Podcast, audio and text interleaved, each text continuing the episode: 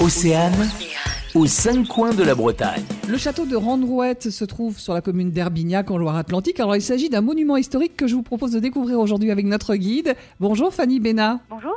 On va commencer peut-être par un peu d'histoire sur ce château. Oui, tout à fait. Alors, le château de Randrouette, ce sont les vestiges d'un château fort. Et euh, ce château a été édifié entre le XIIIe et le XVIIe siècle. C'est-à-dire que pendant 400 ans, on l'a modifié pour améliorer sa défense, pour améliorer son confort, ce qui en fait un puzzle de plein d'époques différentes et du coup permet de découvrir toute l'histoire à travers euh, ce château. Euh, C'est qui qui l'a habité ce château? Alors, il y a eu, euh, alors je ne vais pas vous dire un nom précisément, je vais surtout vous évoquer les trois grandes familles qui ont possédé ce château. La première, qui a édifié un premier château en bois au XIIe siècle, le premier château en pierre au XIIIe siècle, est la famille des Acérac. Ensuite, il y a eu la famille des Rochefort et la famille la plus importante euh, qui a possédé ce château, c'est la famille des Rieux. Et dans cette famille, il y a un personnage quand même assez important qui s'appelle Jean IV de Rieux et qui était tuteur d'Anne de Bretagne. Vous pouvez venir euh, à une visite guidée pour en savoir un peu plus sur l'histoire du château, découvrir les différents seigneurs à part euh, Jean IV de Rieux et d'autres.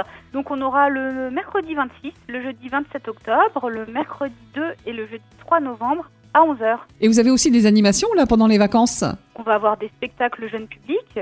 On va aussi avoir la notre sorcière hein, qui s'appelle Pélagie qui va venir faire des lectures de contes spécialement pour Halloween aux enfants. Et puis on a des choses pour les grands enfants. On va avoir euh, une conférence sur euh, l'histoire de la patate. Alors ça va être assez rigolo. Et ça c'est pour faire un lien avec le Pérou puisque euh, nous accueillons encore et jusqu'à la fin de l'année une exposition d'un peintre péruvien tout autour du château. Eh bien merci pour toutes ces précisions Fanny Bénat. On retrouve bien évidemment toutes les infos pratiques et des photos de ce château sur le site châteauderandrouette.fr. Merci, au revoir. aux cinq coins de la Bretagne. À retrouver en replay sur oceanfm.com.